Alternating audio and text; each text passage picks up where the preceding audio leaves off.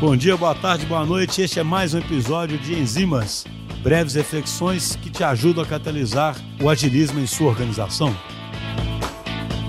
Se vocês querem desmotivar muito rapidamente uma pessoa ou um time, comecem a microgerenciar essa pessoa, esse time.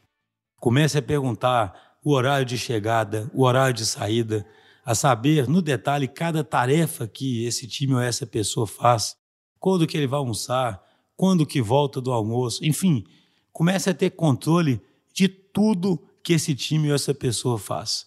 E aí você com certeza vai conseguir desmotivar essa pessoa, esse time. Alguém pode estar pensando, mas por que, que alguém faria isso? Né? Para que, que alguém faria isso? Olha, o pior é que isso acontece com muita intensidade nas organizações, principalmente quando as coisas começam a dar errado. É impressionante.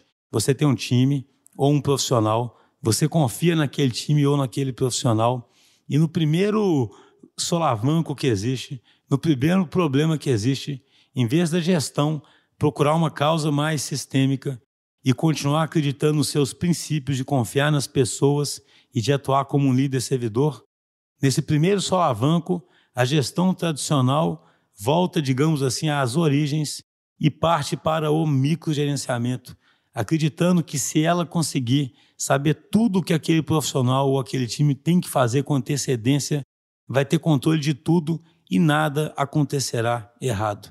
A gente já falou muito sobre isso no podcast e a gente sabe que nesse mundo complexo não é possível ter esse tipo de controle. E somado a isso, existem inúmeros estudos que mostram que uma das formas mais efetivas de desengajar alguém e desmotivar alguém é não confiar nessa pessoa e começar a microgerenciá-la. Portanto, a dica aqui é justamente o contrário. No momento do aperto, quando tiver um solavanco, quando você achar que as coisas estão dando errado, tenha certeza que a solução não é o microgerenciamento.